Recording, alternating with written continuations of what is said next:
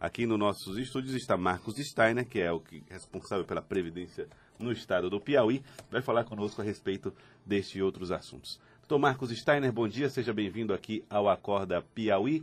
Antes de mais nada, a reforma da Previdência proposta pelo governo federal vai resolver, afetar ou melhorar a situação da Previdência no Piauí ou elas não se relacionam?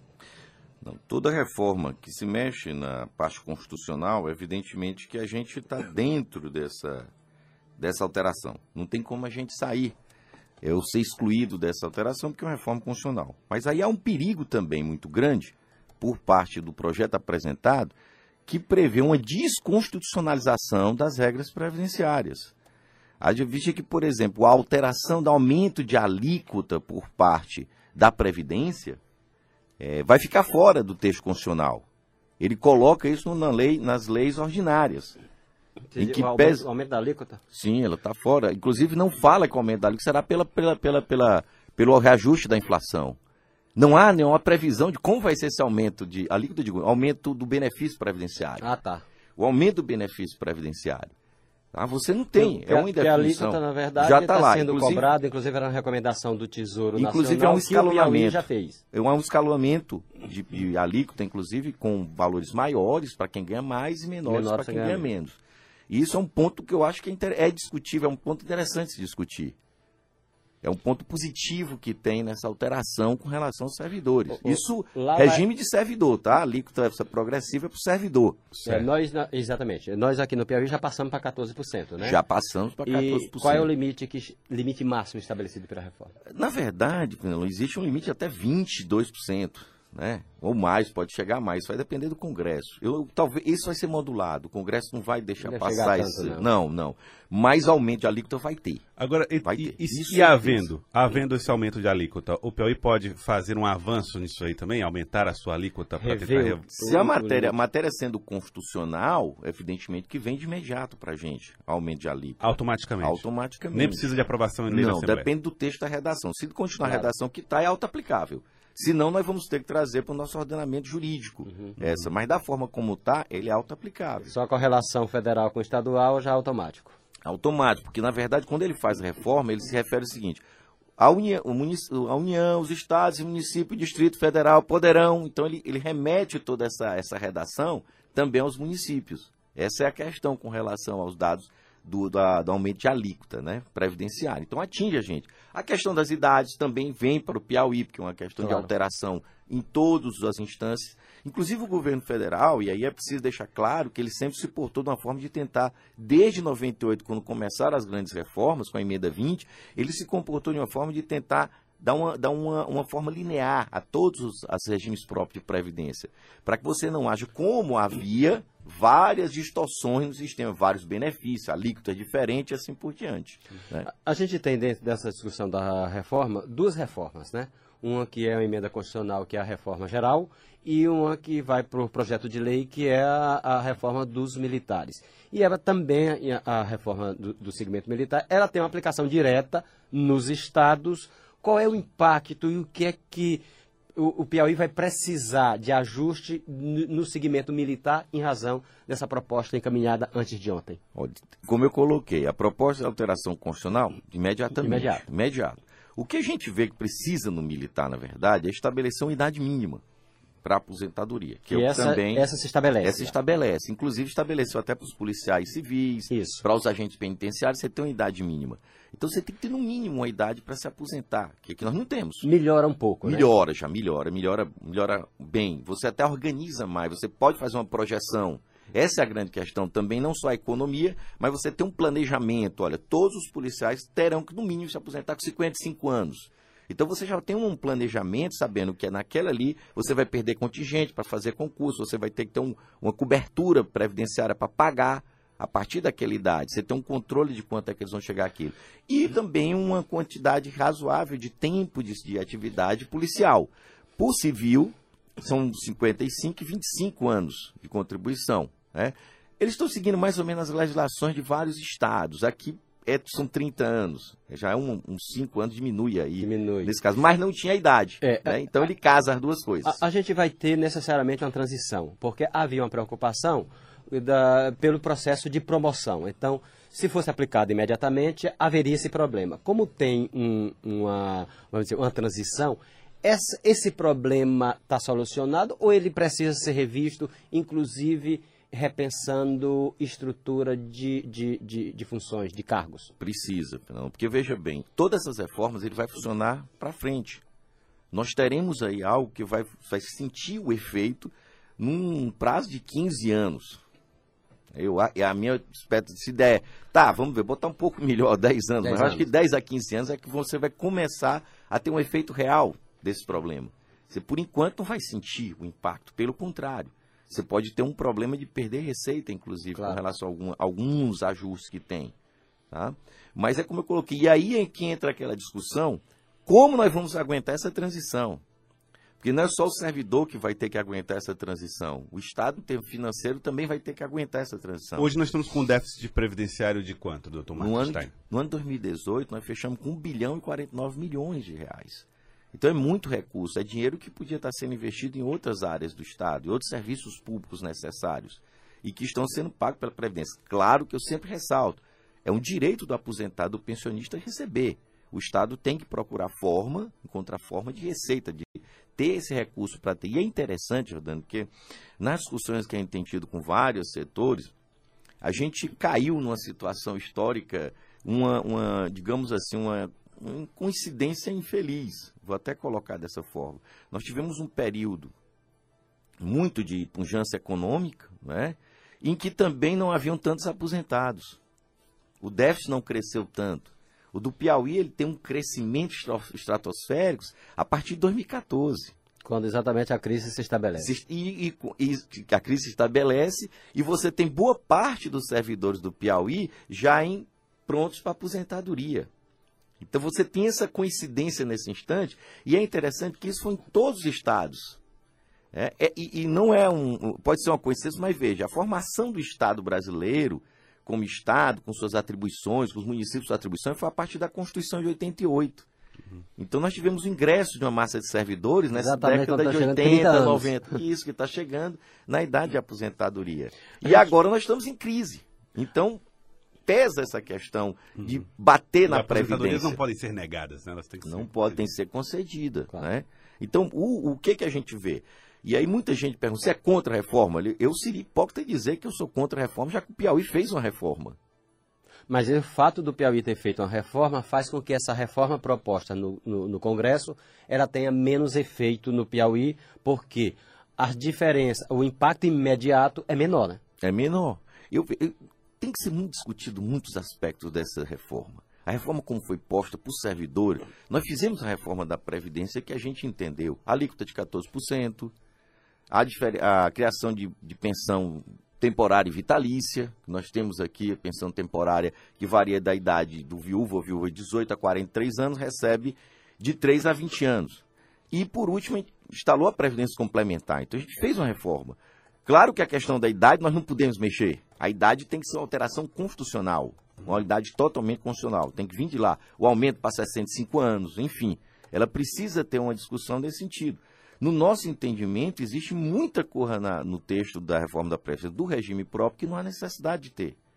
São discussões que não vão impactar de forma grave. Na minha opinião, creio que se a gente está progredista, uma previdência complementar do servidor, não é previdência capitalização pura. Isso não é previdência. A história de capitalização pura não é previdência. É outra história, é mercado. É outra história, é mercado. Se, você, nós aqui quisermos, olha, nós vamos aqui sair, vamos fazer uma capitalização, a gente pode sair daqui e fazer uma capitalização. Sim, nada impede. de lei. Nada, nada. Você pode ir ao banco fazer. Agora, capitalização pura, isso não é previdência. É, é capitalização, isso é mercado.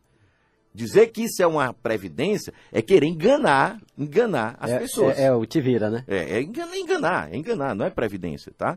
Então vejam, nós fizemos, na minha opinião, uma reforma da previdência com a instalação da previdência complementar para todos os regimes próprios e claro, aí precisa o governo criar condição. Qual condição? Tem um projeto de tramitação desde, desde a época do governo Dilma no Congresso Nacional que é a abertura do fundo de previdência complementar da União para receber estados e municípios. Nunca foi votado. Nem o governo tem interesse, nem pautou novamente essa discussão agora.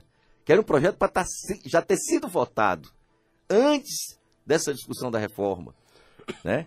Outra, a Caixa Econômica formatou também desde a época da, do governo Dilma um, um, uma previdência complementar chamada Previfederação, em que ela poderia acolher os estados e municípios nessa previdência complementar, para aqueles que não conseguem formar uma previdência complementar.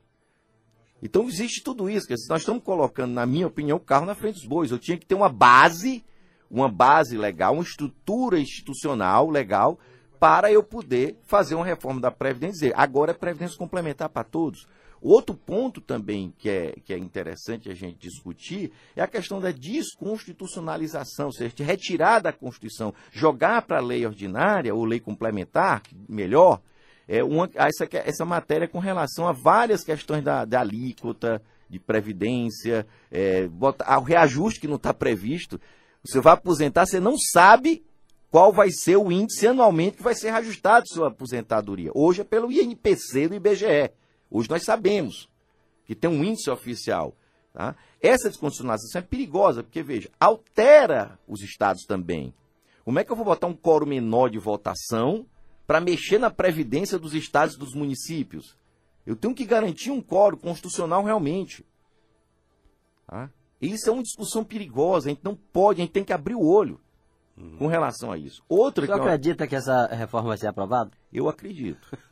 Eu acho que sim. A, a gente diz assim, vai demorar. Seguinte, qual mas, reforma, né? Mas vai demorar. É, qual reforma? Mas vai demorar. Por exemplo, na minha opinião particular, é, eu acredito que o regime geral tem que ter alguns ajustes? Tem. Talvez a idade de algumas categorias.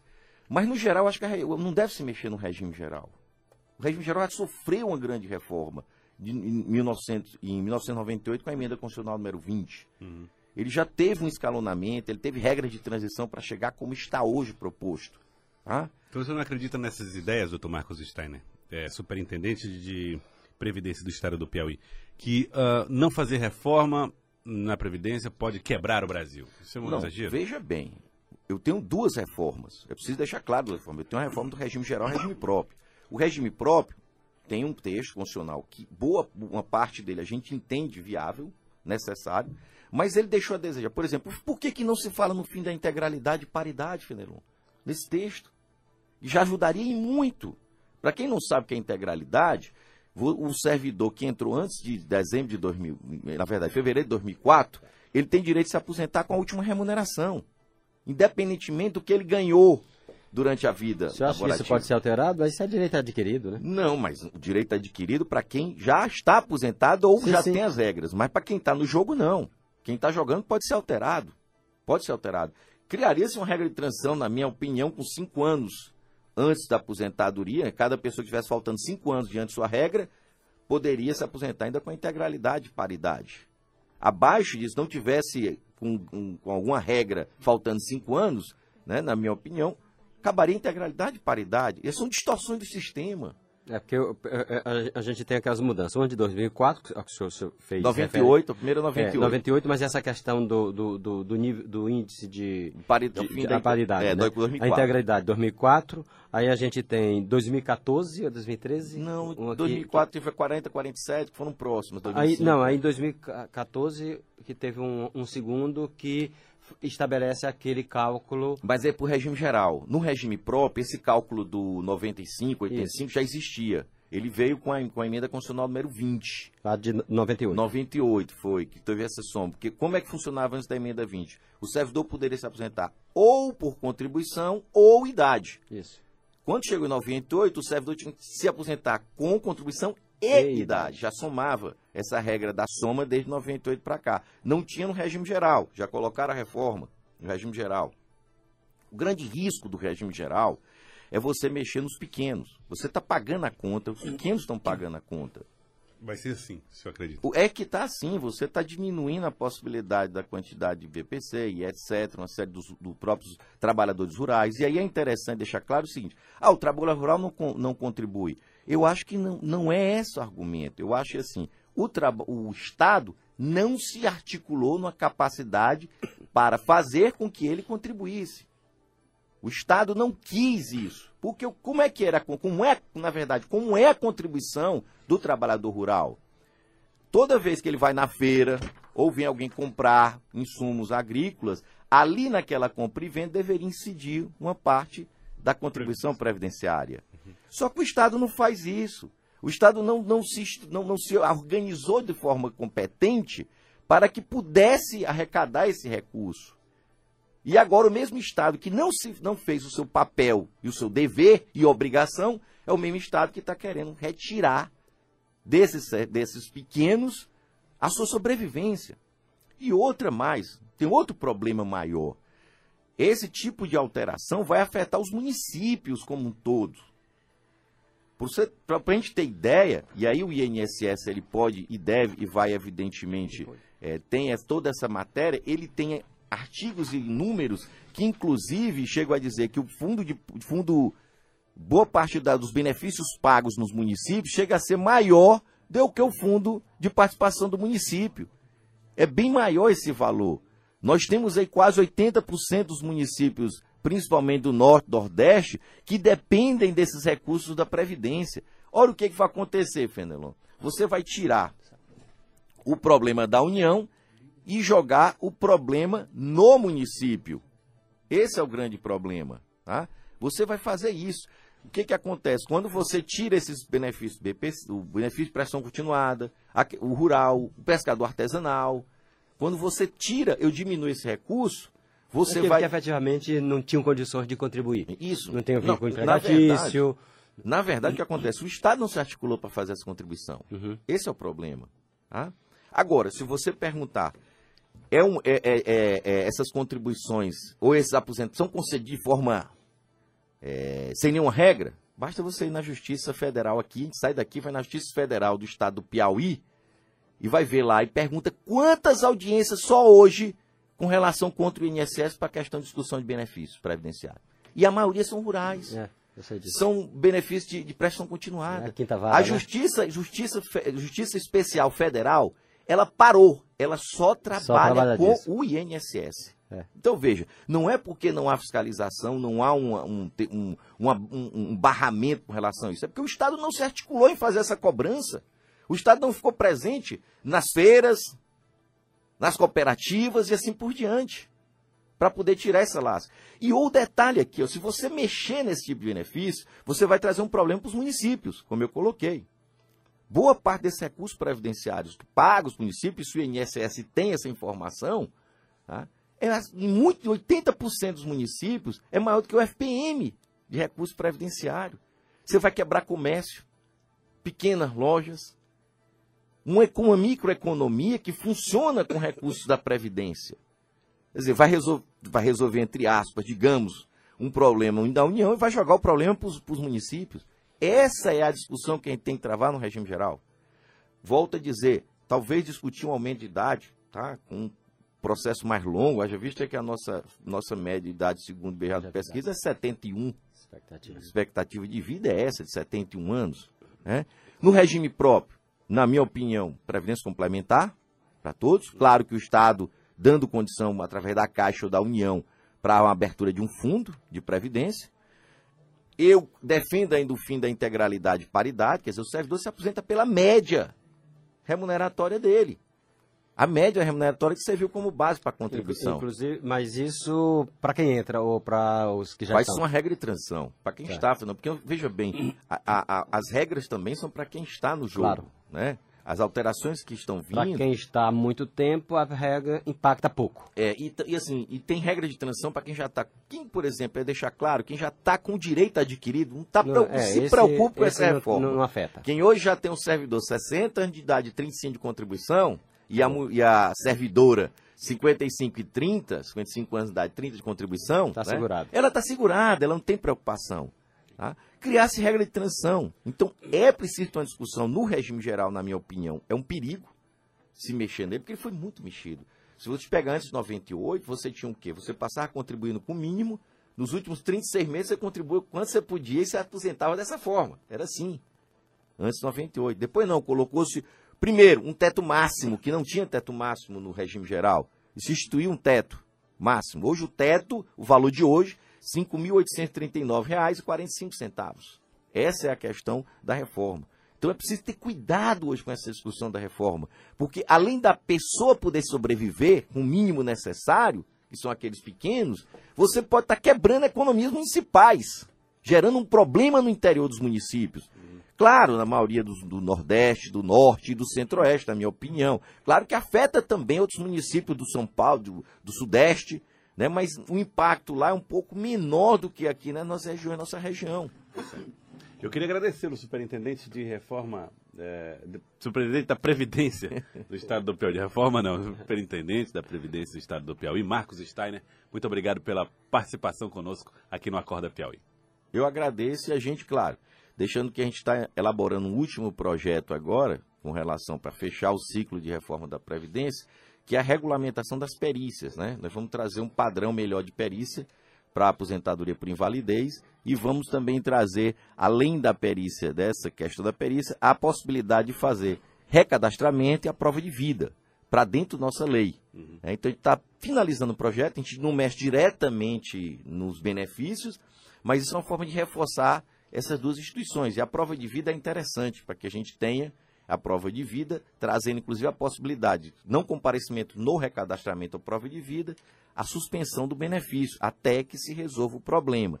Então nós estamos trazendo isso para o nosso corpo legal, para dar mais força na fiscalização dos benefícios. Tá certo. Muito obrigado, doutor Marcos